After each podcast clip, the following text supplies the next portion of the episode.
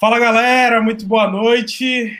Vamos começar aqui o Papo 05, né? É a quinta pessoa que eu chamo aqui para trocar uma ideia. Referente a negócios, referente a empreendedorismo, uma área que eu me apaixonei, uma área que eu mudei de vida completamente.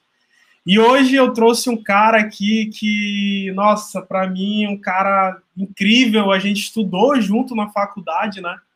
E desde essa época, esse cara já era empreendedor, já tinha aquela visão de negócio, aquela, aquela parada de querer fazer novos negócios. E, e cara, desde lá a gente manteve a amizade.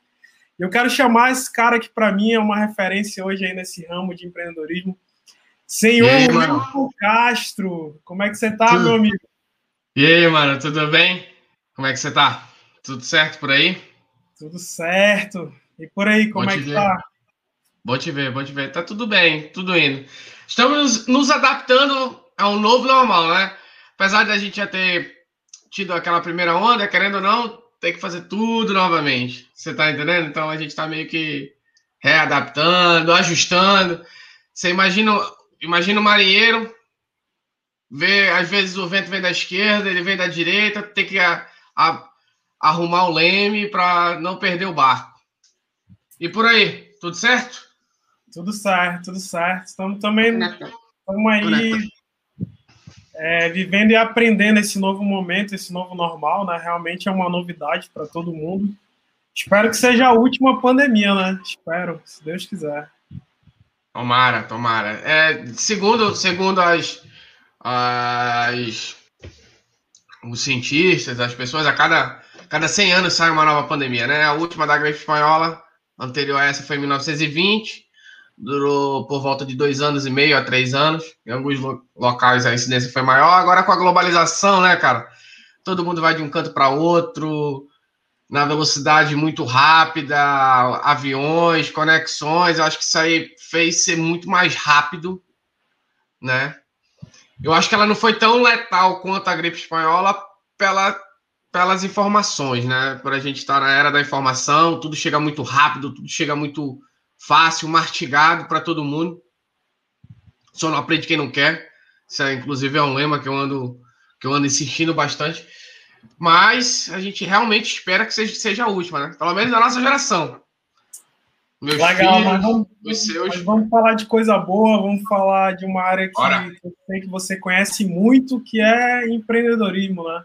E eu queria saber de ti, meu amigo, cara, para a audiência aí que, que tá assistindo, que vai conectar, que vão assistir lá na frente.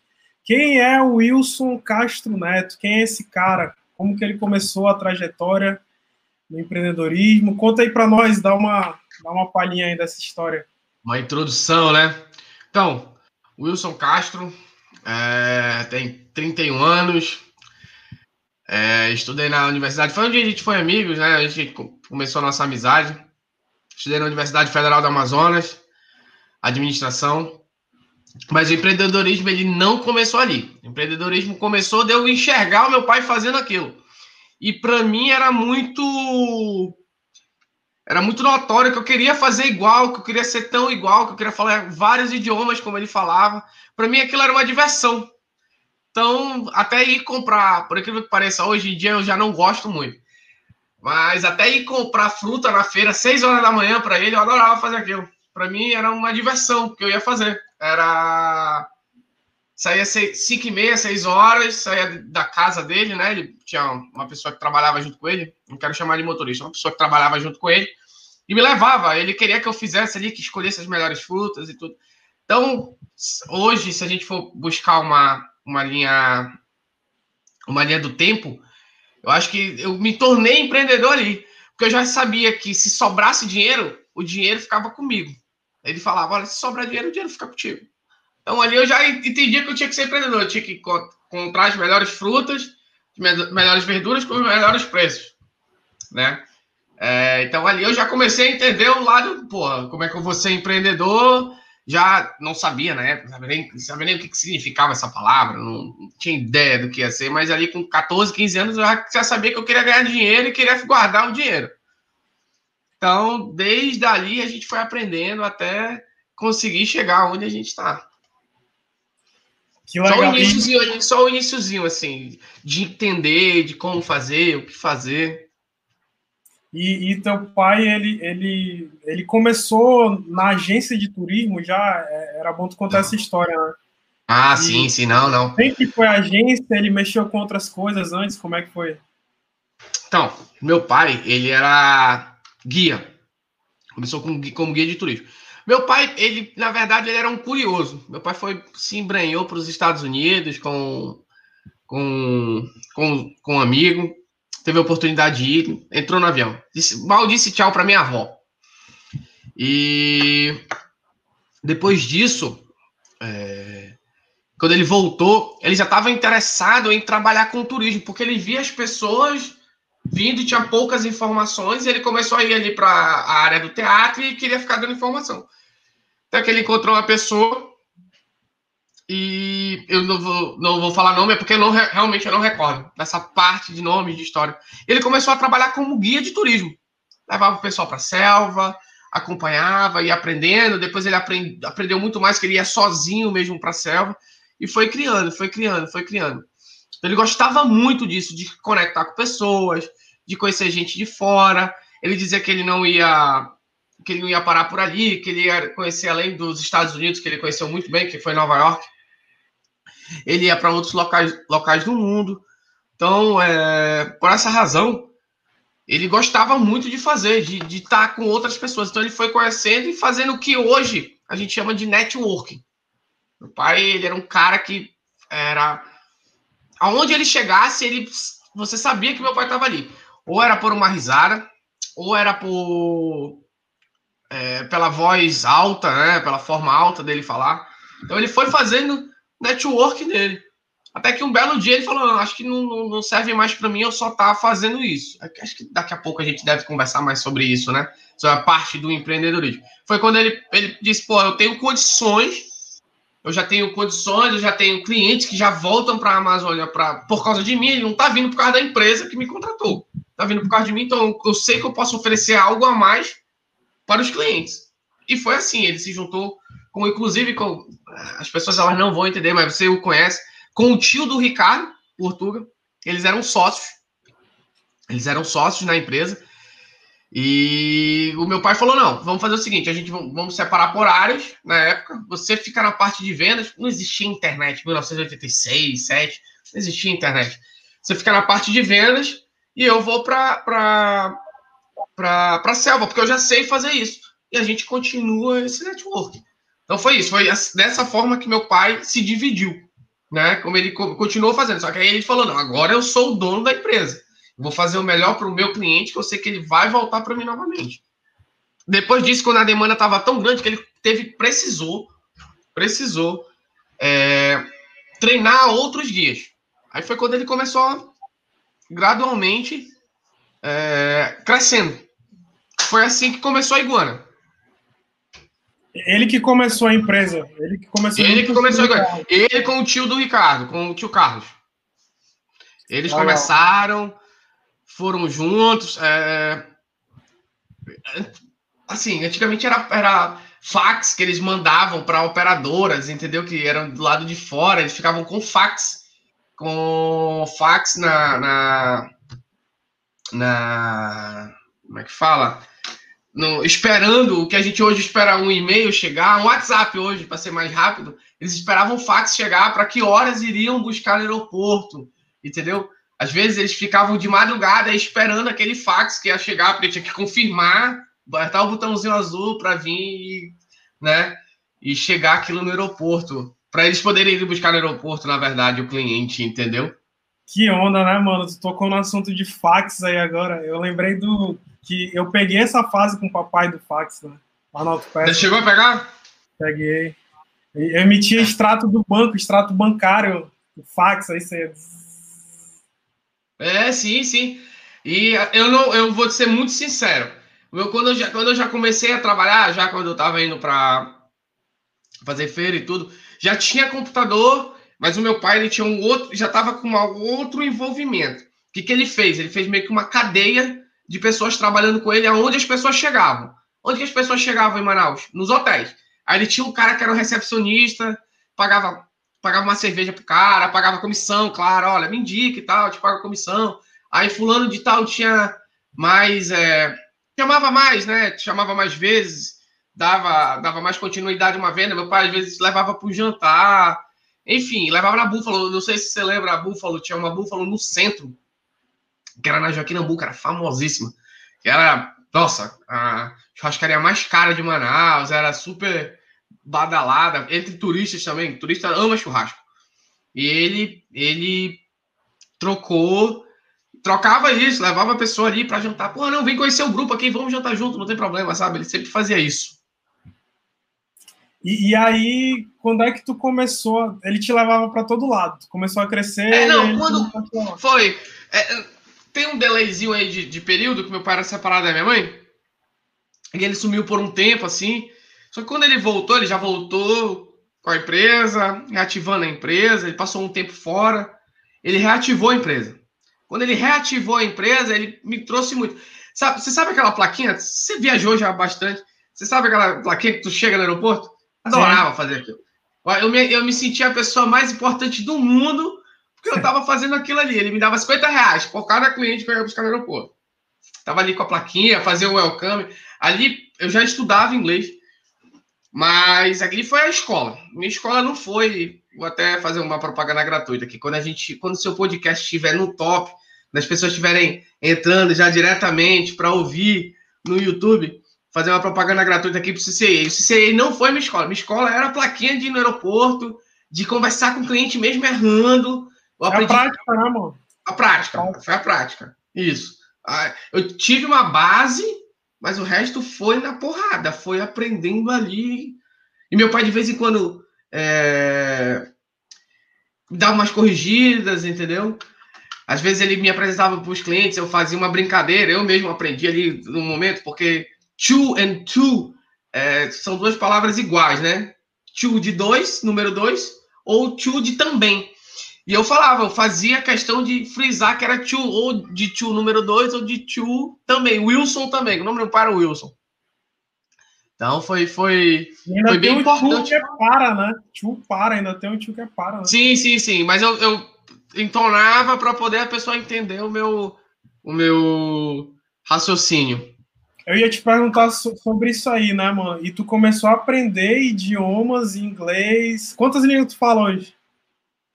Falo inglês, além de português, eu falo inglês, espanhol, italiano. A gente entende, entende um pouco de alemão. A gente entende, a gente entende. Dá para desenrolar. Dá para desenrolar. E tu começou a, a, ter o primeiro contato assim com outros idiomas com quantos anos? Aí não, aí os outros idiomas já foi quando eu já estava trabalhando mais tempo no escritório. Foi quando meu pai faleceu, infelizmente. Eu tinha 15 anos na época. Eu tive que aprender na marra. Na marra, na marra, na marra, na marra, entendeu? Com 15 anos, tu já, tu já assumiu a empresa lá. É, assim, eu tava terminando os estudos, eu tava terminando o segundo ano, indo pro terceiro, e eu comecei a, a, a estudar, né? A, a, tava terminando os estudos e tinha uma pessoa que trabalhou com a gente naquele período. É, a gente sabia que ela mais, desculpa até falar isso, ela mais roubava do que trabalhava bem. Só que eu precisava terminar os estudos, eu não era nem emancipado, nem nada, ainda existia aquela parte de guerra de quem vai ficar com quê, entendeu? Mas só que todo mundo já sabia que o único que sabia o que meu pai fazia era eu. Por quê? Porque eu estava ali, eu ia para feira, ia fazer compra no mercado. Fui eu que abri os olhos dele na época. Pai, a gente precisa abrir um site. Nem sabia como fazia. Não tinha ideia. A gente precisa comprar um domínio. Tanto que o domínio hoje principal da Iguana, ele não é Iguana Turismo. Por quê? Porque eu estava estudando aquilo ali, entendendo o que, que eram palavras-chave e tal. O que, que eu fiz? Como o nosso público-alvo à época era, era turista estrangeiro, eu comprei o, o, é, o domínio Amazon Brasil. Por quê? Porque a pessoa não vai clicar iguana, não iria clicar lá no Google Iguana Turismo. Ela não sabia Sim. que existia Iguana Turismo. Ela ia procurar, sei lá, Amazon Jungle Tours, Amazon Jungle Brasil. Então aquilo ia linkar mais rápido para o meu site. Então ali foi, eu já tinha essa ideia, falar, pô, acho que é melhor assim. Ele caiu na ideia e fizemos o site. Felizmente, infelizmente, meu pai não teve tanto tempo para entender essa parte do mundo digital, né? Ele veio a falecer. A gente terminou o site, depois eu terminei o site do jeito que ele queria, como eu queria, e a gente foi caminhando junto. Quer dizer, eu, eu fui, fui seguir o, seguir o legado, depois a gente foi entendendo um pouco mais, né? Querendo ou não, a internet ela foi se moldando e foi muito rápido. Muito, muito, muito, muito rápido, né? É, tudo, tudo é muito rápido na internet. Então, com isso, acabou ajudando mais. E como é que foi esse impacto? Tu, tu lembra assim, tu tem na memória, mano, isso aí, quando tu, pô, teu pai faleceu, né? E aí, é, quando tu, caiu a ficha, assim, de tu falar, cara, é comigo a bronca agora. Tu lembra disso eu, aí? Eu lembro, claro. Assim, quando meu pai faleceu, já, para mim é um aspecto da minha vida antes, né?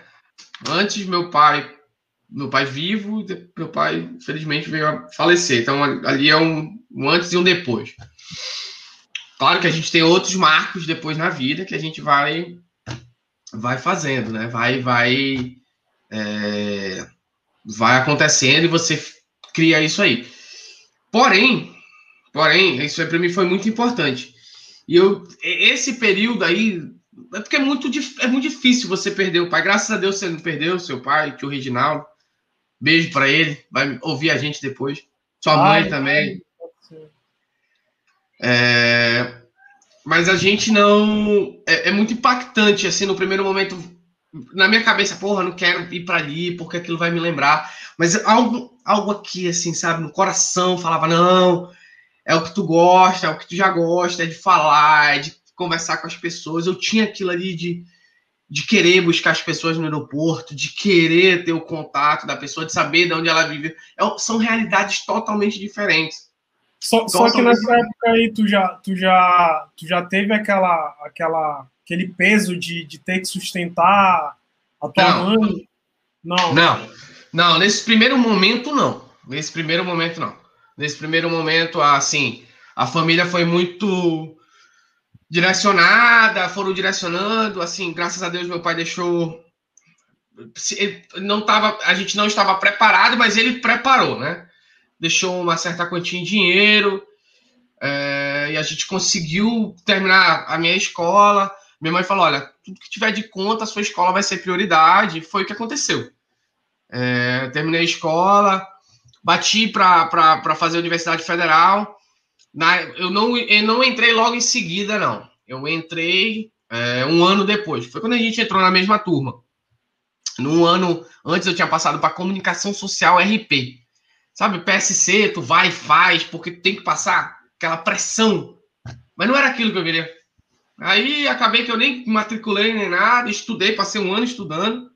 E foi quando a gente entrou. Eu entrei na para graduação aí na UFAM, né?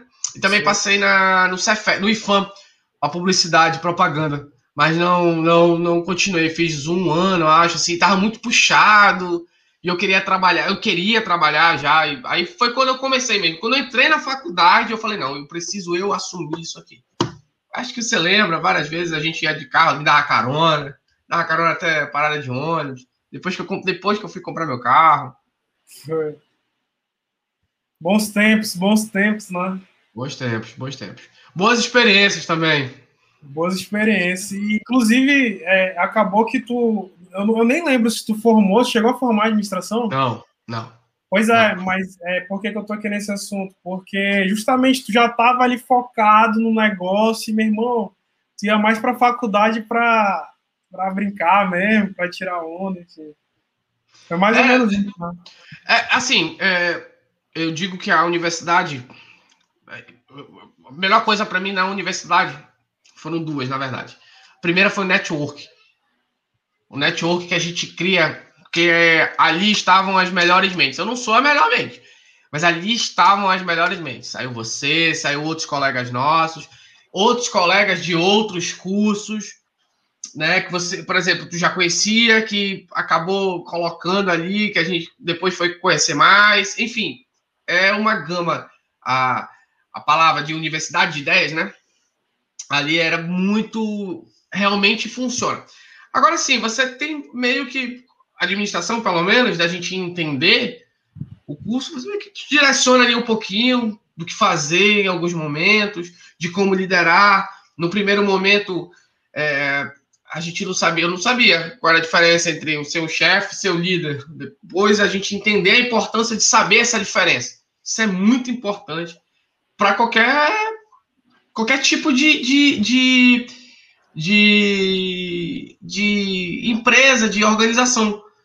Você precisa de um gestor, de ser um líder, entendeu? Acho que ser o, essa palavra chefe não é que ela esteja, é, não é que ela seja ruim. Ela não é só não só é só ruim, como ela é ultrapassada para aquilo. E a universidade, o curso, ele me fez entender isso. Ele me fez entender bem isso. Entendeu? Você tocou nesse ponto bem interessante aí do network, né? Eu mesmo levanto muito essa bandeira hoje. É, a gente conheceu muita gente aí nos últimos uhum. anos uhum. e, cara, o network é incrível, porque ele abre portas em qualquer lugar que tu vai, entendeu? É, Sim. Aí, e a gente não tinha essa noção na época. Se a gente tivesse essa ah. noção, a gente, pô, a gente tinha feito uma lista de contatos gigantesca na faculdade que tinha até hoje, né? Muita gente a gente perdeu o contato, né? A gente acaba que ainda tem essa aproximação por causa de redes sociais, né? De, de outras. De rede social, WhatsApp, Facebook, Instagram, você acaba vendo ali a pessoa, pô, fulano e tal. Tu vai lá, fala alguma coisa, vai que tu lembra, né? Por exemplo, já teve gente que acabou jogando futebol com a gente na época, que é engenheiro, que fez obra em, em alguns dos nossos empreendimentos, ajudou a fazer isso, libera, uma, libera um projeto aqui para a gente entregar certidão, enfim, o network, eu, eu falo isso, isso para mim é muito importante. Às vezes é muito melhor tu ter amigo na praça do que dinheiro no bolso. Essa frase, ela realmente é verdadeira. Não, não é nem um pouco. Porque muitas das vezes eu podia ter o dinheiro que fosse no bolso, mas se eu não soubesse o, o, canal, desculpa a expressão, mas o canal de saber como chegar, não ia adiantar o dinheiro no bolso para resolver tal problema. Verdade. Verdade. Eu falar que network vale mais que dinheiro, né? Alguns empresários falam isso. E, nossa, é exatamente isso. Às vezes tu tem dinheiro e se tu não tiver aquele contato, tu, não, não adianta. Não, um pouco. Nem um pouco, nem um Legal, pouco. mano. E deixa eu te perguntar, uma pergunta bem relevante que eu faço para os convidados é, é, na tua visão, o que, que é o que, que é empreendedorismo para você? Na tua visão, pô, o que, que é empreendedorismo? Resolver problemas. Eu resolvo algum problema teu. É, vamos lá. A gente está falando sobre a iguana, mas minha esposa tem outros dois empreendimentos que ela toca, que é um restaurante e uma doceria. Restaurante para pessoas que não podem em casa comer. A gente leva para ele comer no, ou, ou no, no, local de trabalho dele ou no, na, no espaço dele. Um doce que a pessoa não vai saber fazer ou que ela está com vontade de comer, porque o, o doce ele ativa algumas. Você comendo, ativa glândulas que você fica feliz. Esqueci até o nome disso. Mas tu tá resolvendo outro problema. Tu tá tirando, é, com todo respeito a todas as mulheres, tá tirando mulheres da TPM, ajudando tirar o estresse, entendeu? Então, eu estou ajudando, resolvendo problemas, estou resolvendo o problema de alguém. Alguém tem um sonho de vir para a Amazônia? Ele não vai entrar, ele vai descer no Eduardo Gomes, pegar um carro, chegar sozinho na Seasa e começar a caminhar até o outro lado. Não. Ele vai ter que ter um guia seguro, onde chegar, a forma que ele quer fazer. Eu estou aqui para solucionar o problema dele. Eu acho que é isso. O empreendedor, ele tem que saber que ele, tá, ele tem que estar tá apto a solucionar problemas, entregar soluções. Seja como for. Seja como for. Você é um empreendedor, você entrega soluções. Entendeu? É, você entrega soluções de como as pessoas podem melhorar de vida, de como elas podem viver uma, uma vida melhor. É, eu, eu, gosto muito de quando tá usando algumas frases e até, desculpa, tá, usar teu exemplo. Tem uma garotinha passando aqui atrás, perdão. São desafios do network, desafios do, do, do, do home office. Do home office, verdade. Nossa, estava várias vezes em reuniões aqui, a garota passando para lá e para cá. Ou então, no meio da reunião, papai, quero fazer cocô.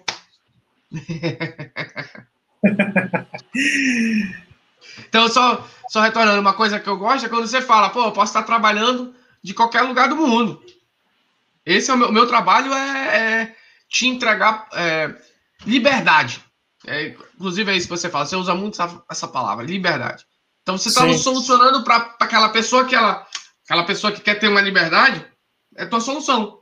Olha, eu, eu sei fazer. Você fala muito. Eu, eu tenho como te dar liberdade.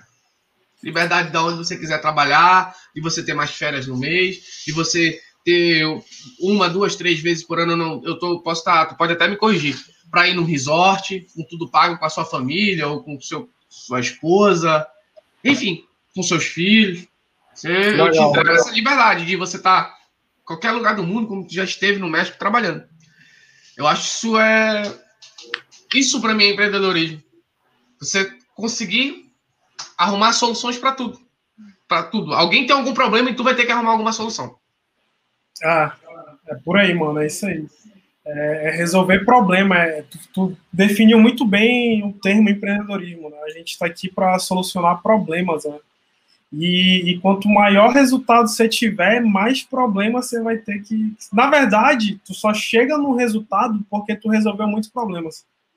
Eu vejo é assim. Isso, é básico. Então... básico, é. São coisas básicas. Um outro exemplo aqui, a gente tinha uma. Vou usar um termo técnico e daqui a pouco eu posso explicar. A gente tinha uma, uma operação, operação é passeio, que iria para uma cidade Alô, vocês que vão ver isso aqui daqui a algum tempo. Chamaram Presidente Figueiredo. É, e essa cidade, ela fica a 102 quilômetros, 105 quilômetros você chegar no centrinho da cidade. As cachoeiras, elas são 10 quilômetros ao norte, 15 quilômetros a leste. Você tem mais uma caminhada de 30 minutos, enfim. Então é um pouco mais complexo. Então, só de tu ir e voltar, tu gasta quanto tempo? Duas horas, duas horas e meia. Correto? Concorda comigo? Saindo ali do centro, duas horas e meia sempre. Sim. Então, as pessoas elas de carro, né? de carro, né? De carro, isso, de carro. Quando é de van, quase três horas, que é um dos meus pontos de operação. Então, Sim. tu perdeu três horas do teu passeio. Porque o transporte de via, querendo ou não, tu acaba perdendo o passeio. Apesar de aí, ali já na estrada, é bem bonito, né? Tu perdeu o passeio. Então, qual foi a solução? Pô, as pessoas estão perdendo tempo, eu não posso fazer elas perderem tempo. Elas criei um pacote quase que exclusivo nosso. Depois começaram a imitarem, que era você já dormir em Figueiredo. A gente tem uma base em Figueiredo. Hoje a gente tem uma base, você pode fazer dois dias, uma noite, você fica com mais tempo para ir para a cachoeira, você acaba conhecendo mais coisas. Isso é criar soluções. Porra, peraí, o pessoal tá passando mais tempo na estrada do que fazendo cachoeira. É melhor eu, eu deixar uma noite lá para ficarem mais. Otimizou o processo lá. Isso. Muito melhor. Cria-se uma base, faz uma, uma solução. Crie, criamos uma solução. Claro, tem uma equipe por trás, tem toda uma tem toda uma, uma validação do produto. A gente entra em contato com influenciadores. Hoje em dia a gente já sabe como é, lá onde aquele cara que só gostava de segurar a plaquinha, a gente já sabe até a, como, quando, é, que momento a gente usa, que a gente pode convidar alguém nem sempre é muito bom. A gente, depois de um tempo, a gente aprende a jogar muito, muito conteúdo, às vezes fica muito, muito pesado para o cliente, para o futuro cliente, entendeu? Então, Legal. hoje, como validar esse processo, como fazer esse processo dar certo é importante. Legal. É, uma, uma pergunta que eu ia te fazer, e já tem algumas perguntas aí. É, é, quem tiver pergunta, galera, pode mandar aí no chat, que daqui a pouco nosso convidado de hoje vai estar respondendo aí. Se você não se inscreveu no canal, aproveita, se inscreva no canal, o botão deve estar por aí, um botãozinho vermelho, que a gente está entregando muito conteúdo de valor aqui para quem está assistindo, tá? E, mano, eu queria te perguntar em relação a, a, Eu sempre admirei, né, na tua trajetória, o fato de, de tu sempre, cara, tá visando ali alguns negócios para fazer. Tu já tem a iguana, né? Muita gente não tem essa visão. Eu não tinha essa visão de você ter mais de uma fonte de renda, né? Eu não tinha. Hoje eu tenho bem claro isso na minha mente. Mas tu sempre foi esse cara que tu, pô, tu já tinha Iguana, uma parada ali que já deu certo e tal, agência de turismo. E tu chegou um momento da tua vida que, que é melhor você contar, né? Que pô, tu abriu ali algumas coisas. E, e, cara, como é que foi essa trajetória aí? É, por que que tu quis fazer isso, né? Não sei se é essa visão de ter outras fontes de renda. O que que tu enxergou nesse, nesses momentos aí? É, também, é, hoje, hoje, eu vou contar um pouco da nossa história também, que a gente trabalhou juntos, tá? Acho que, eu não sei se você já chegou a comentar isso com alguém, que a gente já foi, nós já fomos sócios, né? Sim, sim, é... com o Djalma a gente tocou nesse assunto aí. É... Ah, sim, sim. E acabou que é, o que, que, eu, que, eu, que eu tinha em mente? Depois de um tempo, especialmente, cara, especialmente pré-Copa do Mundo, a gente tinha uma visão errônea, errônea, totalmente errada, de quem poderiam ser nossos clientes. Porque eu só queria trabalhar com turista estrangeiro, André, Michael. Só queria trabalhar com estrangeiro. Eu, não, eu, não, eu achava que brasileiro era chato, que brasileiro não, não, não, trazia lucro, não podia não trazer lucro, sabe? Assim, eu tinha uma visão totalmente deturpada do assunto. Mas não era. Era porque o brasileiro não tinha o conteúdo certo que chegasse nele. Não tinha como chegar aquilo nele. Ele não sabia que aqui tu podia vir nadar com boto, que aqui tu podia, tinha uma, uma cidade que tem mais de 145 cachoeiras catalogadas, né? Ainda estão em processo de catalogar em mais seis. Então vai chegar a 151, entendeu?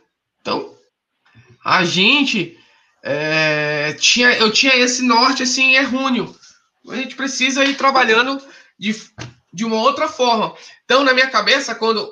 Porque assim, existem as férias europeias do hemisfério norte, no caso, eles, elas são diferentes da nossa. A nossa é de dezembro a fevereiro, mais ou menos, e tem um curto espaço que é de junho, julho, por ali. Então, é, seriam nossas férias de inverno, junho e julho, nossas férias de verão é no final do ano. Que no caso, para aqui, para nós amazonenses, ela não serve muito, porque dezembro a fevereiro chove muito. Né? Nossas férias de verão seria de junho a julho. Então, a gente era muito sazonal. Era muito sazonal. A gente tinha muita gente de julho, final de junho até começo de setembro, muita gente, que eu tinha que viver com aquele dinheiro até o final do ano. Aí eu tinha essas férias de inverno deles, eles vinham, a gente fazia uma ou outra, pegava ali o pós-carnaval, que eles adoravam vir para carnaval, e depois até junho de novo. Então a gente eu não tinha esse ínter ali, aqui começava o quê? Faltar. Você vai crescendo, você vai querendo, vai casando, mulher cara. Então, tipo, meu Deus, como é que eu vou fazer para fechar a conta? Entendeu? Então isso era, era foi a nossa maior dificuldade. Foi quando a gente meteu a cara. Eu acho que a gente tentou arrumar uma solução, né? Vender sushi por delivery. É, eu acho que a gente errou. Eu, a gente já conversou algumas vezes, né? Acho que a gente errou um pouco, acho que no planejar. Eu, eu não digo nem na execução, mas eu acho que como planejar. A gente foi com tanta sede ao pote, com tanto. Não, vai dar certo que a gente esqueceu do, do, principal etapa que a gente aprendeu na faculdade. Inclusive, isso aí era né, dos quatro, das quatro matrizes: planejar, o PODC, né? Planejar, organizar, direcionar e controlar. A gente esqueceu só a primeira. Só o início. Só, só. só. A, gente, a gente errou ali. A gente investiu, botou dinheiro, né? Achava que só o nome iria resolver. Eu acho que também foi um grande problema. E não era bem assim. Ali já estava, já tinha uma estrutura de rede social. Acho que se a gente tivesse focado numa outra forma, tivesse feito bem certinho, começado primeiro o CNPJ, para depois fazer a outra parte, a gente foi exatamente o inverso. Então, eu acho que pode ter sido nosso erro. E ali a gente já começou a aprender. Não sei se para você, para mim foi importante errar naquele momento. A gente errou, a gente errou pouco. A gente errou com pouco para a gente poder entender melhor, a gente conseguir dar um passo atrás sempre, ter um pé atrás, de saber quando ir, quando voltar. Então foi isso que, que norteou. O que, que norteou tem outro negócio, porque eu precisava de dinheiro entre os meses de abril até junho, eu precisava de dinheiro de, de outubro até no, final de mês de setembro até dezembro. Porque não tinha, não tinha turista, não tinha cliente, a maioria era estrangeira, era um ou outro. Então, precisava, era, basicamente era isso. Então, por isso que a gente queria mais, não mais. Foi quando eu casei, voltei para a rede Sushi Ponta Negra, já casado, né? Tive uma loja, uma não, duas, dentro da rede, né? Foram alguns fatores que me fizeram parar. Sociedade é que nem casamento, casamento separou. E mas vida que segue. E a gente, eu, a gente aprendeu muito. Eu falo a gente, falo pela minha esposa também, que a gente conseguiu aprender muito ali como trabalhar melhor, com pessoas, entendeu? Mano, e tu e lembra aí... que nesse momento tu me chamou para ser sócio lá do, do Sushi, de um dos Sushis? Tu lembra? Tu, lembro. Eu cheguei a te chamar, tu deu o pé atrás. Eu acho que o pé até o pé atrás foi o nosso, que deveria ter sido nosso quando a gente fez a primeira vez. Sim. Eu não, eu não te, sinceramente, eu não te condeno, nem nada. Não, pelo contrário. Acho que era, era o nosso, foi o nosso erro ali, sabe? Só que no, no meu caso, tinha minha esposa e ela era muito mais para frente para resolver, para querer fazer. Acabou que eu acabei pegando corda ali, naquele momento, entendeu? Empenhando coisa, vamos embora, vamos fazer. A gente conseguiu. A gente conseguiu fazer. É, eu lembro ela que. Achou ponto, ela achou o ponto, negociou o ponto. É, eu acho até que ela pagou por fora o corretor. Se eu mal me engano, do, eu lembro até hoje o nome desse cara, Jean. O nome do corretor é Jean. É, da primeira vez eu vejo que, falando de empreendedorismo, né, eu vejo que eu, eu, era muito. Claro, todo mundo começa sendo iniciante, né, sendo amador, mas eu era muito cru ainda na, naquela época. Pô, o que, que a gente nem eu não sabia o que fazer, né? E nós éramos três sócios, então acabou que, que, que cara, não, não bateu. E, pô, durou do que? Três, quatro meses, né? A três. Primeira vez. Três, três meses. meses. E aí veio o Sushi Paraíba, e no Sushi Paraíba eu lembro que tu me chamou, eu lembro que eu tava passando lá na, na Paraíba, exatamente lá, eu acho. E, e eu tava estudando para concurso público nessa época. Não sei se você lembra. E eu falei, pô, mano, esse não é o momento, eu, eu tô focado aqui em concurso. E, cara, te desejo boa sorte e vai para cima. E aí vocês Sim. meteram a cara, né? Tu e a Ellen. Sim. E aí, depois do Sushi Paraíba, teve outra coisa ainda, né? Outras, não sei, enfim. Tive uma barbearia. Tive uma barbearia que não deu certo. Ali foi erro. Eu acho que ali, sinceramente, também falando, não. É, foram vários erros que eu. De novo, eu esqueci daquilo que a gente errou anteriormente, que a gente tinha começado. Só que ali tinha um, além de ser uma franquia, pela primeira vez trabalhar numa franquia, ah, mas trabalhou no Paraíba, não, mas eu era sócio do dono, então, do, do dono do dono da rede. Então, pra gente, era, nós éramos sócios ali da, da loja, éramos sócios do delivery depois. Então, pra gente, pra gente, era muito importante ter esse vínculo. Lá nós éramos somente nós os donos, só que nós éramos franqueados. Só que a franquia também existia em Manaus. Então isso aí foi, eu acho que isso aí foi o principal erro que a gente teve ali na, nessa, nessa, escolha. Acho que isso foi um erro mais meu, que como eu gostava de cortar cabelo, de fazer minha barba, eu, eu via sempre lotado, eu falava, porra, não, isso aqui vai dar certo. Acabou que a gente investiu errado, vestimos errado, e não deu certo, acabou que a gente vendeu e bola para frente. Bola para frente. Aí, aí, e, aí, Pode falar. Só que nesse Inter aí, é, a gente abriu o Sushi Paraíba no, em 2014. 2014 foi 2013? 2014. Sushi Paraíba de 2014. De abril de 2014. Comecinho de abril de 2014. Se eu não me engano, é dia 4 de abril. Foi a, a inauguração. Nesse Inter, teve a Copa do Mundo. Teve a Copa do Mundo e. Porra dinheiro, graças a Deus, dinheiro e ou foi após? Agora tá me pegando aqui, não sei. Acho que acho que foi depois. Foi, a gente abriu em 2015, minto, minto, foi 2015, foi depois. Porque nesse Inter aí de Copa do Mundo, os turistas estrangeiros caíram, caíram bastante. O Brasil é um país caro. Você que já viajou para o México, para o Peru também, né? Morou no Peru quanto tempo? Desculpa te perguntar. Quase um ano no Peru. Quase, quase um ano. É, você depois pode até me corrigir se eu estiver errado, mas eu acho que é um país muito mais em conta que o Brasil para se viver, para viajar. O Brasil é um país caro. E as pessoas estavam fugindo da, da Amazônia, da, vinham até vinham para o Brasil, vinham para o Rio de Janeiro, que é a porta de entrada da América do Sul, é a cidade mais visitada, né, por turistas estrangeiros chegando. Mas, mas eles estavam indo para o Peru, fazer a Amazônia brasileira no Peru, na Colômbia. Porque é muito mais barato. É muito mais em conta. Entendeu? Sim. E aí a gente. Não, é, isso aí foi, um, foi uma etapa. Logo depois da Copa do Mundo, foi uma etapa da minha esposa. Amor, tem que parar com esse, era, esse preconceito de não querer trabalhar com brasileiro, precisa trabalhar, vamos melhorar essa rede social. Aí foi quando a gente foi trabalhando. Não trabalhar a rede social só para postar foto, mas para postar conteúdo.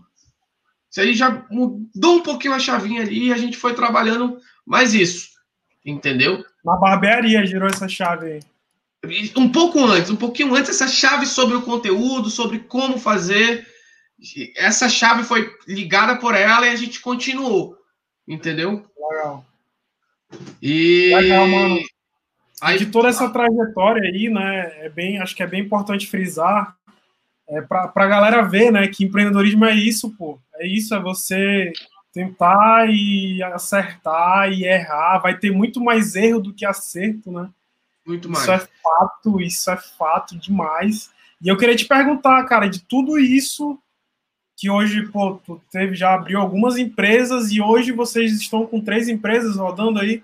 Isso, exato. Hoje com três empresas, cara, de tudo, de tudo isso que tu viu, é, qual, qual foi a maior lição, assim, que tu fala, cara, não, isso aqui eu, eu aprendi demais, eu, hoje em dia eu recomendo isso para vocês? Não, não pare de de buscar conhecimento. Como assim? Ah, tem que voltar para a escola? Não. Precisa ler, escuta podcast. Cara, tem inúmeras plataformas que para tu pegar novas ideias, absorver novos conteúdos. É... Teu Instagram. Hoje eu estava lendo, antes da gente começar a live um pouco, você estava sobre o papo de empreendedorismo anterior, acho que esqueci o nome do rapaz, até ia falar agora. Luiz. Você colocou... Como, perdão? O Luiz. Luiz, você botou ali pontos chaves do que ele ia falando. Teve uma. São visões diferentes de, de outros problemas que você pode resolver. Entendeu? Eu, pra, no meu ponto de vista, não para de, de absorver. Eu acho que isso é muito importante. Mas você que vai lidar com. Se você for trabalhar com pessoas, trabalhar com pessoas, é, são várias influências que essas pessoas carregam são várias vivências, são vários, vamos dizer assim, é, criações que a pessoa tem. São pessoas diferentes trabalhando no ambiente igual.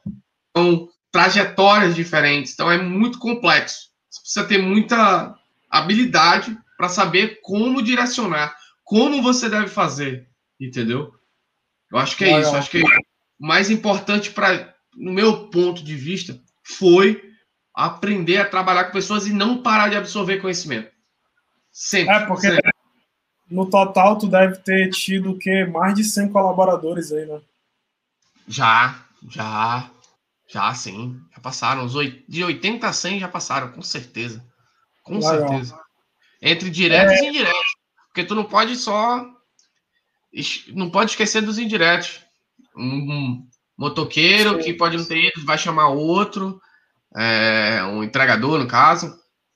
Às vezes o guia, que também lá no escritório não foi, a gente vai ter que fazer um outro treinamento. O cara que dirige a minha lancha lá, o barquinho, que a gente pode ser que terceirize por estar mais lotado, ele trabalha diretamente com a gente. Então você. E essa pessoa ele tem que saber, ainda mais agora em época de pandemia, como fazer, como agir, um treinamento nosso para que ele passe para os nossos clientes. Entendeu? Nenhum momento o cliente ele deve saber que o cara é terceirizado. Ele tem que estar tá falando, porra, não, é tudo da Iguana. O cara que está trabalhando ali, ele é Iguana, ele está vestindo a camisa da Iguana. Isso é muito importante. Em todas as empresas. Isso a gente posso te falar com toda certeza também. Dos, por exemplo, vou te dar um exemplo de motoqueiro que eu acabei falando agora. Os motoqueiros, os motoboys que trabalham lá nas lojas, da, no restaurante, na, na doceria, ambos, todos eles, ambos não, todos eles são treinados para não ter essa parte terceirizada, né? farda, bom dia, boa tarde, boa noite, todo um, todo um sistema que as pessoas devam, devam cumprir. Bacana, mano, bacana. Ó, uma pergunta aqui, ó, deixa eu colocar aqui para tu ver. Qual, qual foi tua maior dificuldade quando você assumiu a empresa do teu pai? Qual foi a maior dificuldade? Eu queria ser igual ele, eu não ia conseguir, nunca vou conseguir.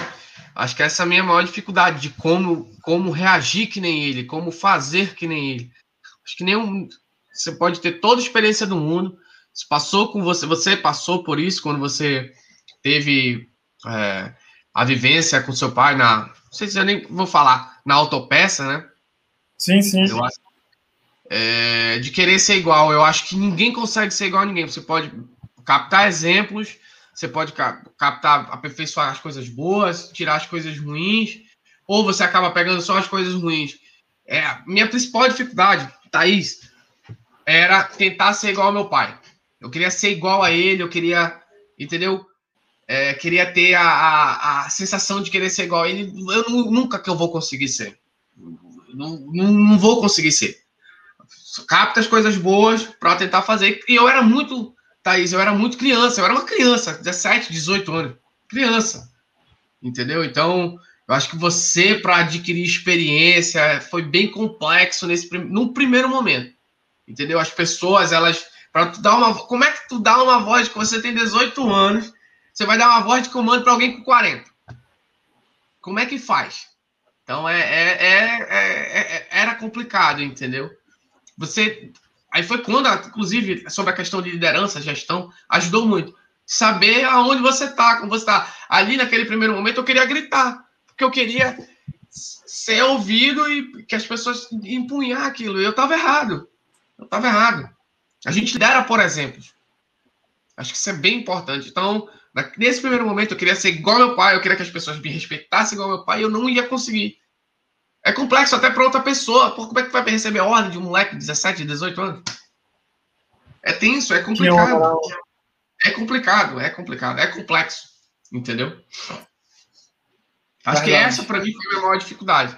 Depois de um tempo, a gente vai, as pessoas começam a entender seus pontos de vista, você começa a entender os pontos de vista das pessoas, é bem importante. Você também saber se colocar no lugar do outro.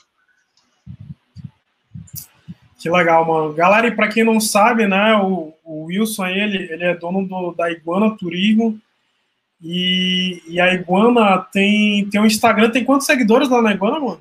No Instagram? A gente deu uma...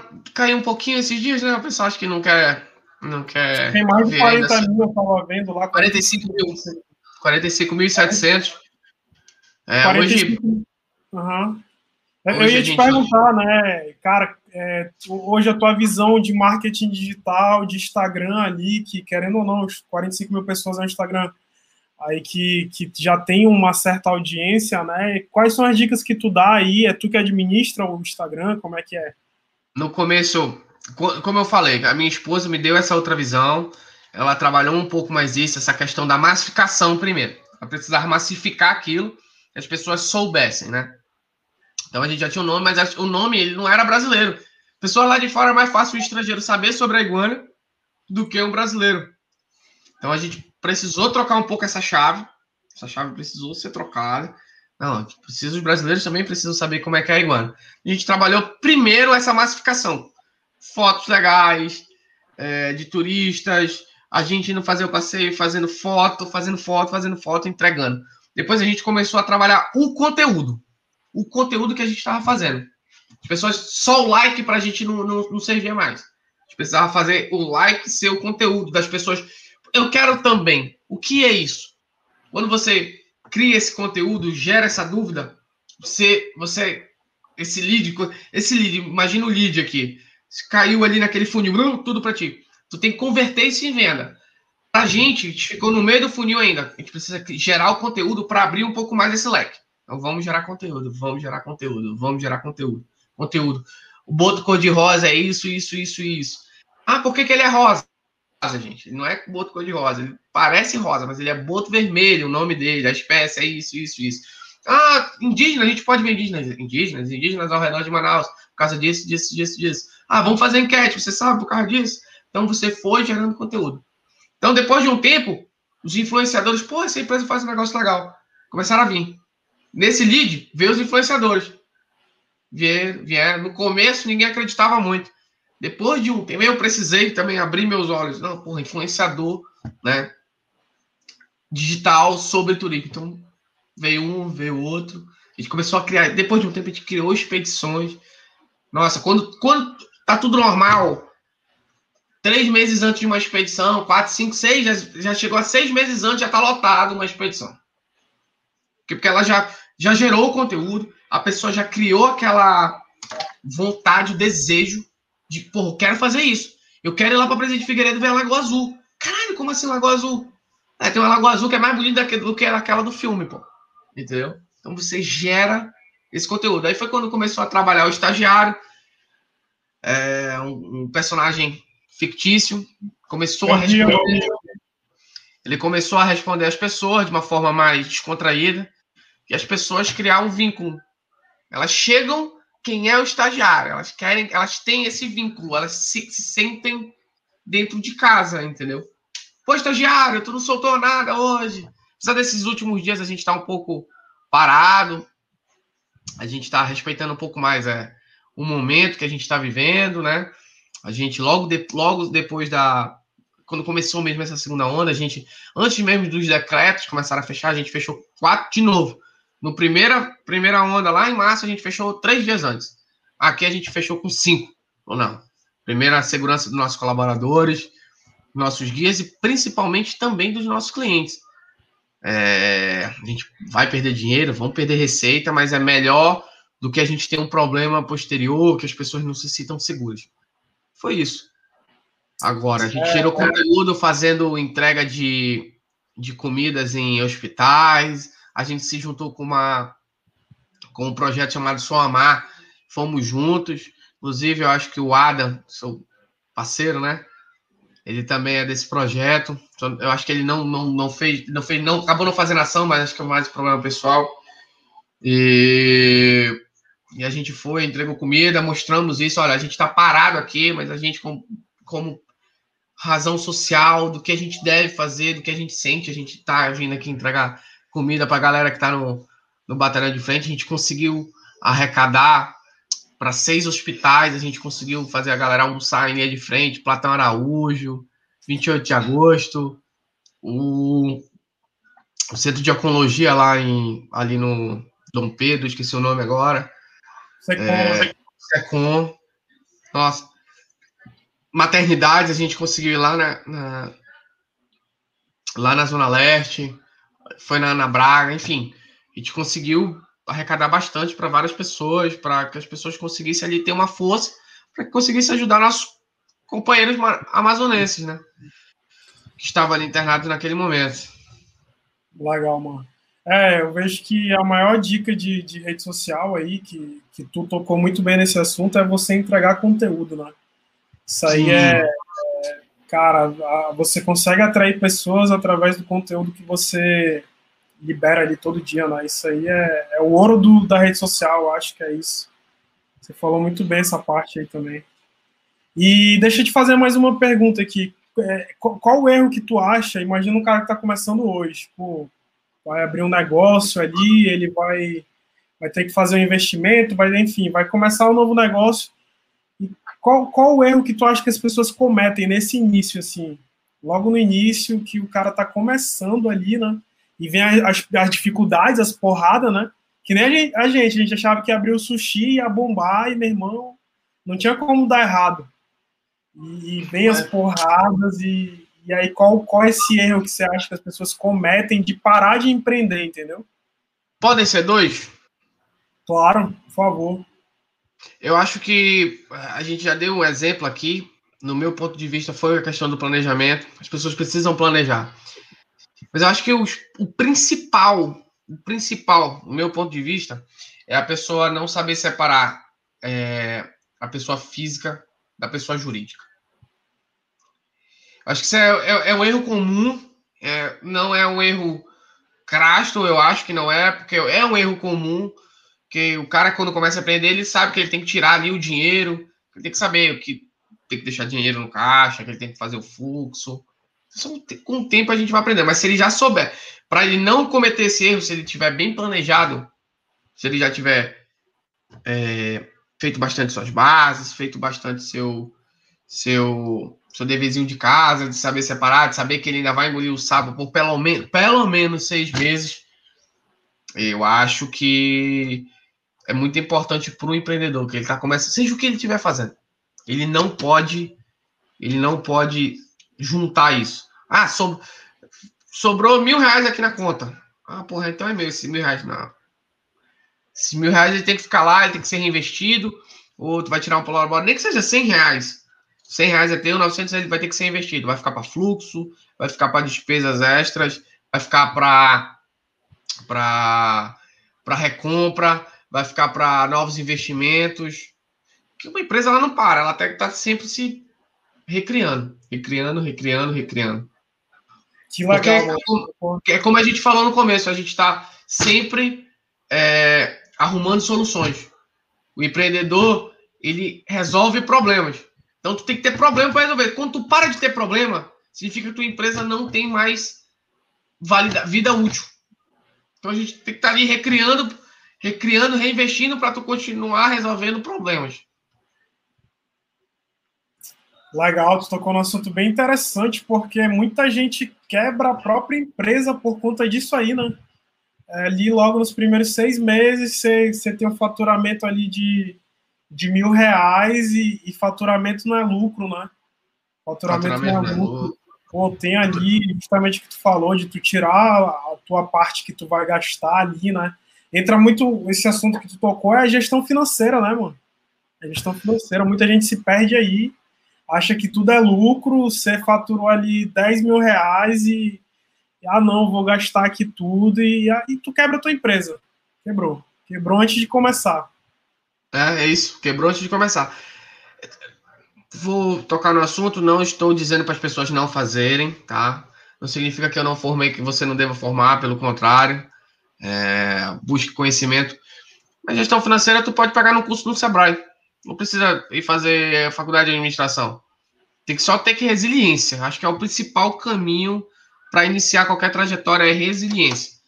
Antes de mais nada, você não, você não vai abrir um negócio faturando o dobro, o triplo do que você investiu. É, não é, é impossível. É impossível. Mas você consegue faturar o dobro, o triplo do que você investiu daqui a seis, um ano, dois anos. Você precisa ser, para esse período, você precisa ser resiliente. Acho que isso é muito importante para você ser empreendedor. Agora, André, eu tô com a minha empresa fechada. Agora tá fechada. Não é igual a empresa. A, as empresas de comida das, da minha esposa, que elas estão fechadas para atendimento ao público, mas elas podem levar o delivery. Não tem como eu vender viagem delivery. Como é que faz isso? Não tem como resolver isso, certo? Mas ela consegue resolver. Ela consegue resolver. Então, é complexo. Você não pode. Por isso você tem que ser. Por isso que eu falo sobre resiliência. A gente tem que ser resiliente. E aí entra Esse a tua é gestão financeira, né? Porque cara, se não tá funcionando, e aí? O dinheiro, como é que tu tá vivendo? Como é que faz? Faz uma reserva. É que... Reserva, é aí é que tá, tá a gestão, tá o fluxo, tá você ser chato de não querer fazer uma viagem, às vezes que tá ali sobrando dinheiro. Porra, acho que dava pra dar uma viajadinha. Não, agora não. Vamos esperar mais um pouquinho, entendeu? Isso é resiliência, isso é entender que um problema ele pode retornar um pouco maior. Eu acho que esse era meu principal medo. Né? Lá vai a gente, a gente começou falando sobre isso, eu vou falar novamente. Sobre a, a gestão da, da pandemia, eu acho que ela foi muito mal gerida e ela respinga nos empreendedores em todo mundo. Entendeu? Acho que não sei como ela afeta o seu negócio, mas para mim ela afeta diretamente. Quem que vai ter segurança para viajar? Ninguém vai ter. Então, a gente aprendeu a ser resiliente, melhorou mais ainda o nosso processo de fluxo, de caixa, diminuímos, mesmo já retornando em novembro e dezembro, já próximo ao patamar que a gente estava pré-pandemia, antes da pandemia, de faturamento mesmo, a gente já tinha diminuído nosso custo médio 30%, pelo menos. E olha que muitas coisas aumentaram. Gasolina aumentou, arroz aumentou, o que tem a ver com turismo? Tem a ver porque eu vou comprar para a gente se locomover. Mas mesmo assim a gente conseguiu diminuir o custo médio de em 30% mais ou menos. E a gente, hoje, só para só não, não perder o fio da meada, hoje a gente está trabalhando, fazendo uma consultoria, inclusive, é, com os parceiros que é, são, nossos, são nossos parceiros, que é o Local Hostel. A gente está criando, fazendo algumas ferramentas, acho que tu deve saber, quem está ouvindo a gente aí, 5W2H, fazendo branding, é, e principalmente a gente está tocando muito nesse ponto sobre gestão financeira, para não, para a gente não perder o foco. Legal é que uma má gestão financeira quebra o negócio, né, mano? Quebra qualquer Total. negócio. Total. Quebra qualquer negócio. É, ia te perguntar aqui também, mano, é, dá uma dica para a galera aí, e, eu acho que você vai poder dar essa dica olhando para a tua vida hoje. Como é que tu administra teu tempo hoje? Dica de produtividade, assim. Como é que, como é, que é teu dia a dia? Você lê um livro, você escuta um áudio, você, você tá vendo boas notícias, cara, você tá alimentando sua mente, você tá... Como é que tu trabalha? Como é que tu separa tudo isso aí? Um livro por mês.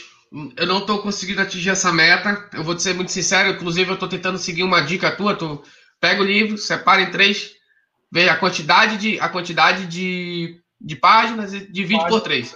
São três períodos e tu faz aquilo ali, faz só aquilo ali, né? É, e dentro desse período de dez dias, tu vê a quantidade que tem, tu lê a quantidade que tu tem que ler durante os sete dias para atingir aquele período. Começando esse agora, esse como é fazer, como fazer amigos e influenciar pessoas. É... O que, que eu estou fazendo hoje? Por incrível que pareça, a rede social ajuda, ela atrapalha e ela ajuda. Ah, eu vi que você fez um sorteio, né, para o pessoal entrar no Clubhouse. Acabou que eu entrei até um pouco antes para entrar no Clubhouse, né? E, cara, ali, por incrível que pareça, tô absorvendo bastante. Ah, mas tu não tá explicando nada com nada por enquanto. Pois é, esse tempo sobre o Clubhouse eu ainda não consegui encaixar no meu tempo. Como é que tu faz hoje? De manhã cedo, toma as vitaminas, acorda um pouquinho mais cedo, sai para trabalhar. Já no caminho do trabalho, da saída para o trabalho, é podcast. Acompanho, tô vendo. E eu divido isso em cinco dias na semana. Dois dias na semana, pode ser segunda e quarta, segunda e quinta, eu vejo como é que tá. Vejo o podcast do Thiago Nigro, acho que vocês devem, né? A gente alimentando boas ideias, um papo mais descontraído. Dois dias sobre é, tendências futuras, né? Em canais. E um desses dias mais relaxando mesmo. Pessoal falando sobre comédia, falando sobre, né? Falando sobre outras coisas. Ah, e o que que tu faz durante o resto do dia quando tu tá trabalhando, quando tu dá o time? leitura, cara. Leitura, leitura, leitura, leitura. E eu acho importante, assim, você falou, ah, como é que tu te alimenta atualmente? Tu pega notícias boas, pego, mas não sei se infelizmente você tem que estar atualizado sempre. O que está acontecendo, como é que vai ser, é, que tipo de próxima etapa que tu vai seguir. Acho que isso é bem, bem, bem, bem importante. Entendeu? Sei que é complexo, é complicado você ficar absorvendo as notícias que vem nos jornais, né? Eu sei que você faz algum tempo que você não assiste TV. Eu também não me atualizo tanto por TV. TV para mim é mais. É que no teu ramo acaba sendo importante se tu tá antenado, né, mano? Total. O que, que tá acontecendo lá no, lá no Oriente Médio? O que, que você tá entendendo? Isso é bem importante para saber até as próximas etapas, o que, que você vai fazer. Legal. Entende? É legal. Então, galera, tá aí, ó. É, inclusive o, eu posso complementar é, é isso que o Wilson falou, que é a leitura, né? Eu, eu, eu adotei esse método, eu estou terminando o segundo livro agora esse mês, né? E eu, cara, por que, que eu bato muito nessa tecla? Porque o livro mudou minha vida, mano. Mudou. Um livro que até vai ficar aí pra galera assistir é Pai Rico, Pai Pobre. Esse livro mudou minha vida, a leitura mudou minha vida. E por isso que eu bato muito nessa tecla, essa técnica aí que, que o Wilson comentou, é você tem o livro tem 200 páginas, você divide ali pela quantidade de dias que você quer terminar e prática, vai para prática ali para aplicar, né? E, cara, é isso aí, acho que isso é uma rotina de sucesso, tudo que tu falou aí, né? Pô, uma leitura, um áudio todo dia, é você alimentar realmente a tua, a tua, a tua máquina ali de coisas boas, né? É, e, no, e, ah, é, não, não, não, isso não inclui seu caso, eu sou, eu sou pai de três filhos, quatro filhos. E você não esquecer da família, cara. Eu acho que é também importante você estar tá ali, estar tá próximo, é, tirar um, tentar tirar um tempo, fazer. é, você alimenta a tua alma, alimenta tua teu esforço, porque tu, tu, não, tu não vai trabalhar só por ti. Não vai dar teu, teu, teu melhor só por ti. Tu vai dar o teu melhor pelos teus filhos, pela tua família, e como fazer melhor para eles, em como eles querem te ter como exemplo. Acho que isso é importante. Não esquecer. Não, no seu caso, não sei se agora, mais perto, mais para frente, você vai ter esse, esse exemplo e usar isso como exemplo. Pra, você vai precisar ser o exemplo para outra pessoa. Isso é importante. Entendeu? Legal, legal. Cara, tua opinião sobre vendas. O que, que você acha? O que que, que, é que tu tem na cabeça em relação a vendas? Eu acho essa pergunta muito importante, né?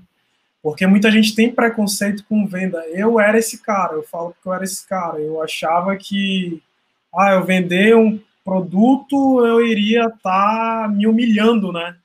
Eu iria estar ali, cara, estou precisando de dinheiro. E se hoje eu entendo que a venda movimenta o mundo, né? Movimenta o mundo. Então, eu queria ver tua visão em relação a isso, a venda. Qual que é a sua opinião? Tu sabe que o vendedor é a primeira profissão do mundo? É a primeira profissão do mundo. O professor, ele vende as ideias. O, o taxista vende a corrida dele. O, o motorista de aplicativo, tudo. Acho que o vendedor é a profissão uma das mais importantes do mundo. É mas para tudo tu tem que vender. O médico vende é, o conceito dele, entendeu? Isso é importante. Isso é bem tudo é importante. É tudo é venda, tudo é venda. O que a gente está fazendo hoje aqui é venda. Tá vendo? A gente está vendendo, a gente, nós estamos vendendo ideias aqui. A gente está vendendo ideia. Isso não significa que as pessoas que estejam ouvindo daqui a. Vou repetir aqui, se Deus quiser, vai ser de sucesso. Quero ser convidado quando você estiver já lançando livros, não esquecer da gente. Amém, amém, amém, amém. Não, não, não esteja que eu esteja 100% correto naquilo que eu esteja falando, porque tudo muda. Daqui a 10 segundos alguma coisa vai estar mudando, além do tempo. Alguém vai estar mudando alguma coisa. Alguém vai estar criando uma outra técnica de vender melhor aquilo que eu estou falando.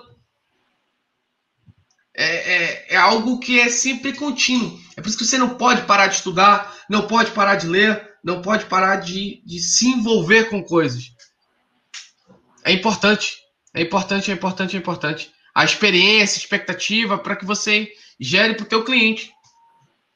Qualquer que coisa. Tu, tem, tu tens clientes, Andro, que, é, falando um pouquinho do teu negócio, te entrevistar aqui rapidinho, que eles compram a ideia de comprar liberdade, mas tem clientes que vão comprar a ideia de comprar só o teu produto. Sim, sim, sim. No, no, não, é, são diversas formas e você, como vendedor, tem que saber que para aquele, para aquele cristão, desculpa a expressão, é aquele tipo de venda que você não vai conseguir, você vai conseguir vender produto. Tem gente o teu cliente, né? É isso. Ouvir o teu cliente. É isso aí. Vendas é a principal, é a principal é a principal profissão do mundo, é a mais antiga. Desde sempre. É a principal habilidade do ser humano, né? Vender ideias, vender. Não é só produto, você precisa vender ideias. Até numa fase de argumentação, tu está vendendo tua ideia. Alguém tem que comprar. E o Luiz, acho que tu viu hoje lá né, no, no, último podcast que a gente fez aqui, ele, ele tocou nesse assunto. Ele falou, cara, a pior venda que existe é a venda do teu tempo. É você vender o seu tempo. E às vezes você vende o seu tempo trabalhando oito horas para alguém, às vezes você vende seu tempo, é, até mesmo empresários, né? Acho que tu já ouviu falar do quadrante do fluxo de dinheiro, né? E muitos empresários acabam vendendo seu tempo ali, achando que são donos do próprio negócio. E vendem ali seu tempo e, e acaba que você se torna um empregado daquilo ali. Então, cara. Um empregado do seu próprio negócio. Exatamente. Exatamente. Será que, será que, será que agora eu vou usar um grande mentor que eu ando ouvindo muito, falando muito, que é o Thales Gomes, acho que você conhece, do Gestão 4.0, e ele fez o livro Easy. Nada Easy, né? Sim. Depois do Vamos Fazer Amigo, essa pessoa já tá, já tá a caminho já. Espero que a Amazon entregue. E, e ele fala muito sobre de tu saber fazer o processo acontecer na tua empresa. Se tu tiver fora dela, ela estiver acontecendo normal, é o melhor momento da tua vida. É quando você pode dizer que você é empresário, que você está fazendo e acontecendo. É quando a tua empresa funciona sem tu estar tá lá. Ela vai funcionar do mesmo jeito se tu estiver lá ou não. Eu estou lendo sobre isso agora no, no livro Trabalho Quatro Horas por Semana, do Tim Ferriss. Não sei se você ouviu falar já. Não, não, não conhecia. Sobre vamos, mas vamos anotar. Vamos Ele anotar. dá o passo a passo para você é, se ausentar do seu negócio. O meu mercado é muito diferente do teu, né, mano? Do tradicional.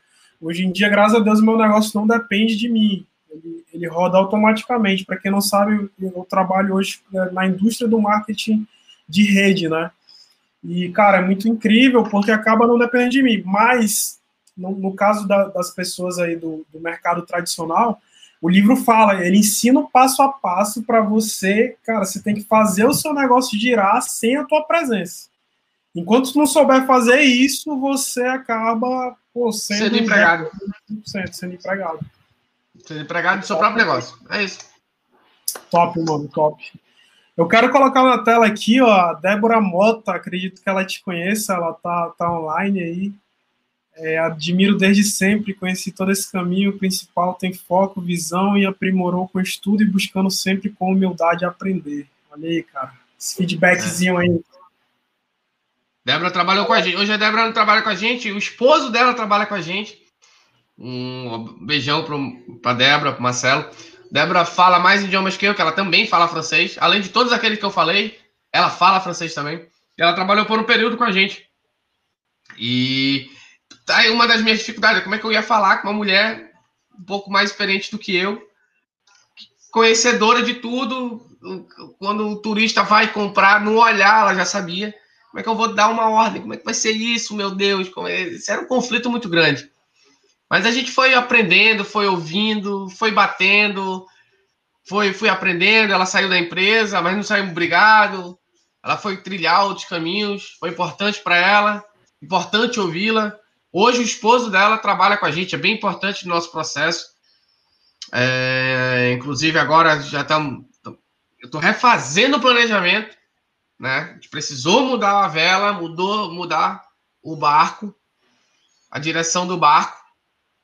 E nesse planejamento ele vai ser ainda mais importante para a gente sobre os, alguns tipos de passeios que a gente faz para a gente poder validar algumas partes desse processo. A gente precisa tenha mais atenção, mais, mais continuidade em algumas coisas.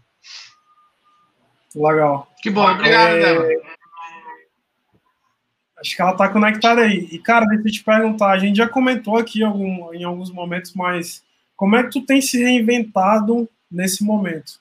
Porque eu creio que o teu, a tua, o teu mercado, né, é um dos mercados mais afetados aí na pandemia. E, cara, como é que foi no início, né? Que pô, a gente já vai para um ano agora, acho que março, né? Faz um ano de pandemia. Como é que foi, cara? Tu receber essa notícia e tu. O primeiro, o primeiro paciente amazonense infectado foi dia 17 de março. 17 de março. É. A, gente, a pandemia chegou no Brasil no dia 25 de fevereiro. Foi o primeiro paciente lá em São Paulo. E depois ela foi se alastrando é. no Brasil. E como é que tu se reinventou, mano? Quando tu recebeu a notícia e tu falou, meu irmão, e agora? E agora? Quando começou a ficar feio. E, e, hoje, como é que tu tá hoje? Pô, como é que tu tem se reinventar? Como é que tu tem administrado tudo isso? Eu não vou mentir para você. Num primeiro momento foi desesperador. Para todo mundo, eu, né, mano? Eu não conseguia dormir eu não sabia quando isso poderia acabar, quando é que a gente poderia melhorar, quando é que a gente poderia crescer. Ah, lá já é, vou passar para lá e para cá. Quando a gente poderia voltar a algo próximo à normalidade. Isso para mim é o que mais. É assim, ó. É, eu não sei se você é assim, mas para mim, quando foge muito do controle, me deixa muito angustiado. Angústia é o que eu sinto. Tipo, como é que eu vou fazer com meus funcionários? Como é que eu vou é. fazer para pagar? Como é que eu vou fazer? Pra... Aí depois surgiu auxílio, essas coisas, mas foi depois de algum tempo, né? Como é que eu vou fazer? Eu ficava, meu Deus, como é que eu vou gerir esses cancelamentos? O que, que eu vou fazer? Então, a gente realmente passou abril sem faturar um real. Não entrou um real na Iguana, não é, é, foi um mês inexistente. Só saiu dinheiro na Iguana em abril de 2020. Em maio, a Ellen, a minha esposa, falou: Não, cara, tu tem que, tem que voltar a trabalhar, faz venda futura. Aquilo ligou assim, falei: Porra, precisava, sabe quando você precisa de uma manivela ali batendo? Conversei com, com alguns colaboradores, vamos fazer isso, vamos fazer aquilo, beleza. Tá, o que que, eu, o que que eu fiz no primeiro momento? Eu sabia que eu precisava de receita, mas eu não sabia quando é que eu ia poder ganhar, fazer aquele dinheiro. Então as pessoas precisavam de duas coisas. Elas precisavam ter muita vontade de comprar e com alguma algum prêmio para ela estar me ajudando ali. Concorda comigo? Sim. Então o que que era? Falei, não, a gente precisa voltar a gerar conteúdo pessoas precisam saber que a gente vai voltar, que a gente não morreu. morreu. Trabalhar no Instagram, a gente perdeu. Andrew, em abril de 2020, lembro como se fosse agora. Eu dormi com 33,3 mil seguidores no Instagram. E acordei em abril, né? Fui do, em, em março, no caso, 33,3 mil. E acordei em abril, finalzinho de abril, com 28.900. Perdi muito ah, seguidor. Porque, porque a gente não estava gerando conteúdo. O que quem tinha ali já era fãs que estavam vindo, que já tinham vindo com a gente, que gostavam do nosso trabalho, que, pô, não, não fica assim, vamos lá. Então, foi meio, foi meio complexo. Mas depois eu falei, não, vamos continuar a gerar conteúdo, o pessoal vai começar, porra, não, a Amazônia ainda existe, vai passar, algumas boas notícias vêm acontecendo, e ali você vai se ajustando, e a gente lançou, a primeira coisa que a gente fez foi, lançar uma promoção, você pode comprar aqui qualquer pacote com voucher de 20% de desconto e tu vai usar até junho desse ano agora. As pessoas elas podem usar até junho desse ano. Entendeu? Então, assim, foi bem importante pra gente esse momento. Por quê? Porque a gente adquiriu receita, a gente tentou botar a casa em ordem para depois fazer o operacional. Em agosto, quando a gente pôde operar novamente, em agosto de 2021, de 2020, a gente não teve 5% do que foi no faturamento de agosto de 2019. Mas a gente já sabia, a gente já podia traçar um planejamento para setembro, porque as pessoas iam ter feriado do mesmo jeito em setembro. Ali já foi próximo daquilo que a gente queria.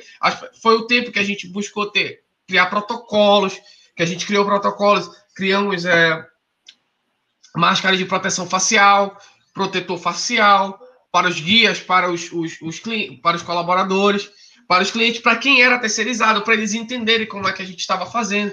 Então a gente, mesmo a gente tendo esse pouquinho de dinheiro ali que foi de receita em agosto, foi importante para a gente o quê? Não, voltamos e as pessoas precisam entenderam como é que a gente está fazendo, como devem fazer. Você está entendendo? Isso foi importante. E aí teve esse momento, né, de, de cara, de tu reativar o negócio e, e, hoje, como é que tá? Pô, cara, como é que tu tem se reinventado? Tá, tá, tá sendo muito afetado aí no mercado turístico? Total, total. Assim, é, já vi que empresas já estão fazendo força para reabrir. É, algum, porque como tem hotel podendo funcionar, estão querendo fazer hotel de selva, podendo fazer. Então a gente vai avaliando o mercado também. Não é porque os outros estejam faz, vários errados fazendo errado que eu vou fazer errado e vai estar tá certo. Não a gente acredita muito ainda na saúde, em como os nossos colaboradores vão estar, como os nossos clientes vão estar. Preza primeiro pela segurança. E a gente, antes de. Com, a, com tensão, a gente não vai conseguir ter alegria, que é a nossa missão. Viajar com alegria pela Amazônia. Nós temos uma missão. E essa missão ela precisa ser contemplada pelos nossos clientes. Ela, a gente precisa entregar isso para eles. Então a gente precisa dar um tempo para que as coisas cheguem próximo Normal, normal agora não vai ser. Mas que estejam mais próximas para que a gente consiga ir trabalhando. As pessoas se sintam seguras com a gente. Isso é importante. Isso é importante. Agora sim, a gente está negociando contratos que a gente tinha agora, a gente tinha muito, a gente estava, nossa, em fevereiro já estava lotado desde dezembro do ano passado. As pessoas que vinham para o carnaval agora, a gente está conversando para a gente conseguir remarcar, a gente conseguiu remarcar em média 60%. A gente está fazendo brinde para as pessoas que estão remarcando.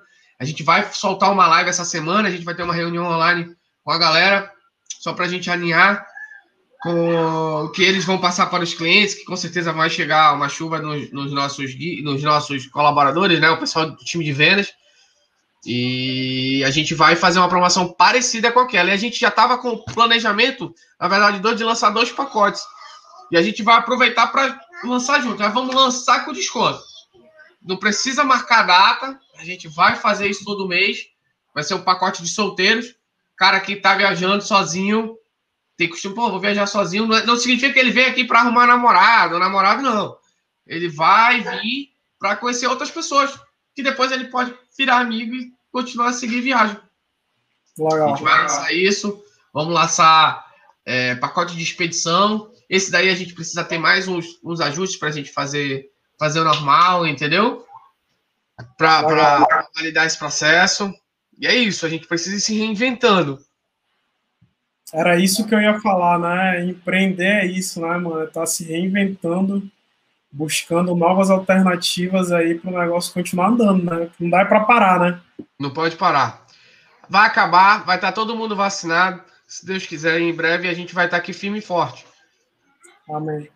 Legal, mano. E a gente está caminhando para a reta final já. É... Mais duas perguntinhas.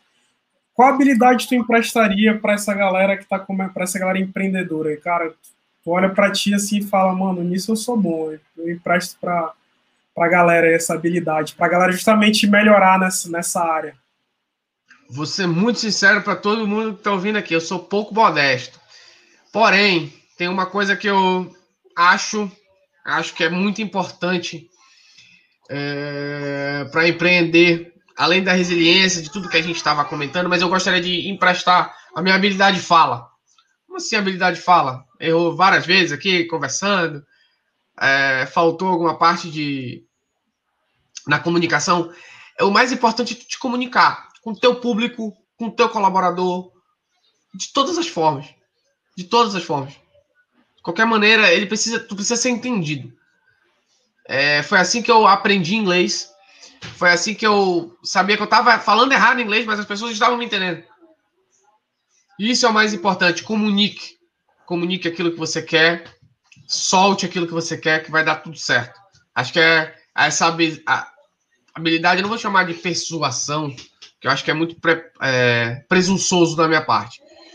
Porém, eu acho que você precisa ser um comunicador, você precisa falar, não ter vergonha, não ter é, timidez, entendeu? O que você está fazendo, o projeto que você está fazendo, está levando para frente, é importante para que as pessoas falem e entreguem aquilo que ela tem e todo mundo tem uma ideia diferente de como deve ser o negócio, de como deve empregar o negócio. Eu acho que essa habilidade que eu gostaria de falar para todo mundo é tipo, perde a timidez, cara. Perde a timidez. É, isso vai te ajudar no teu network, que a gente comentou muito no começo. É, network é muito importante. E eu acho que isso é muito, muito, muito preponderante para as, para as pessoas.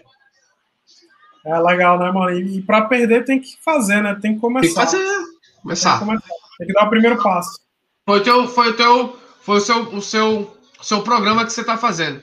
Você fez o seu canal para você entregar o papo de empreendedor, para você ajudar pessoas a atingirem ou alguém que esteja, ouvindo a gente agora, que consiga caminhar no seu negócio, ter resiliência, ou crie mais networking, ou que alguém que fale, não, porra, não tô afim disso, quero ter liberdade, eu vou falar com o André, porque eu sei que ele vai, ele entende sobre marketing de rede, entendeu? entende sobre tudo isso e ele vai me ajudar a empregar isso. Então, isso aí você começou para futuras gerações. Daqui a pouco a gente vou estar tá vendo aqui teu. teu ah, já entrevistou o Djalma, entrevistou o Luiz, está me entrevistando. Daqui a pouco você está entrevistando Alfredo Soares, conversando com Alfredo Soares, Thales Gomes. É uma é... galera boa aí, uma galera boa pela Uma frente. galera boa, sim, sim, sim. Entendeu? É, assim como você vai poder se orgulhar. Se algum dia ser um empresário, porra, um cara foda de turismo, começou lá no Amazonas, tá conseguindo empreender bem, assim como o Michael, vou poder falar. Conversei com esse cara lá atrás. Ele começou ali, eu sou o quinto, sou o quinto. Você é o centésimo quinto, eu sou o quinto, bebê. Lá atrás ele teve essa ideia de ajudar pessoas, de entregar essa habilidade dele, de entre... conectar outras pessoas para outras pessoas e criar um network. Eu acho que isso é importante para o que o seu negócio hoje, o marketing de rede. É muito legal. importante, é importantíssimo. Legal, legal. Tu, tu falou, tu emprestou uma habilidade, né? Uma habilidade, habilidade da oratória. Eu acredito que a oratória, né? Você saber oratória. se você saber se, se vender, né? Se vender, deixa de ser sim. a venda também, deixa de ser a venda. E para a gente fechar aí, se alguém quiser mandar mais alguma pergunta, é, cara, uma dica para quem está começando essa jornada agora. Uma dica para aquele cara que vai abrir um negócio. Que tem gente que está abrindo um negócio agora em plena pandemia, né? E, cara, essa dica aí que, que esse cara vai enfrentar, dá essa dica aí para essa galera. Tu já tu deu vários resiliência, enfim. Mas tem mais alguma dica aí para acrescentar? Cara, é, não deixar de planejar aquilo e não. A resiliência que eu falo também é. Vai ter vários tipos de percalço no meio do caminho. É, imagina uma estrada que tu passa ali diariamente para tu ir trabalhar. Ontem à noite choveu, apareceu um buraco, cara. Ou tu vai ter que desviar dela, ou tu vai passar por cima, ou tu vai ser rápido para não ter a, a chuva não te pegar. Tu tem que estar em constante movimento, em constante aprendizado. E para quem está começando, eu acho que o, o, ideal é resiliência. Resiliência, resiliência, resiliência. É, agora, então, nem se fala. É um marco importante. De verdade. Verdade, cara. Que legal. Cara, gratidão, gratidão de verdade, meu amigo. Muito obrigado aí por esse papo. Foi muito bom. Foi de verdade, foi muito bom. E acredito que vai acrescentar essa ideia, como tu falou, né? A ideia é agregar valor aí no meio de tanta notícia ruim, né? No meio de tanta negatividade. A gente está aqui é, tentando agregar valor para as pessoas. Eu vejo que o empreendedorismo ele, ele movimenta o Brasil. O Luiz falou muito bem disso. Né? O empreendedorismo ele movimenta. Cara, se não fosse isso, talvez o Brasil nem funcionasse, porque movimenta muita grana em várias áreas, vários setores. E tá aí para isso, né, cara? Obrigado pelo seu conhecimento, pelo seu tempo. E é isso, cara. Um final para a galera, vendo seu peixe aí, Iguana Turismo. Vai ter gente assistindo daqui a um ano, dois anos, três, quatro, cinco anos.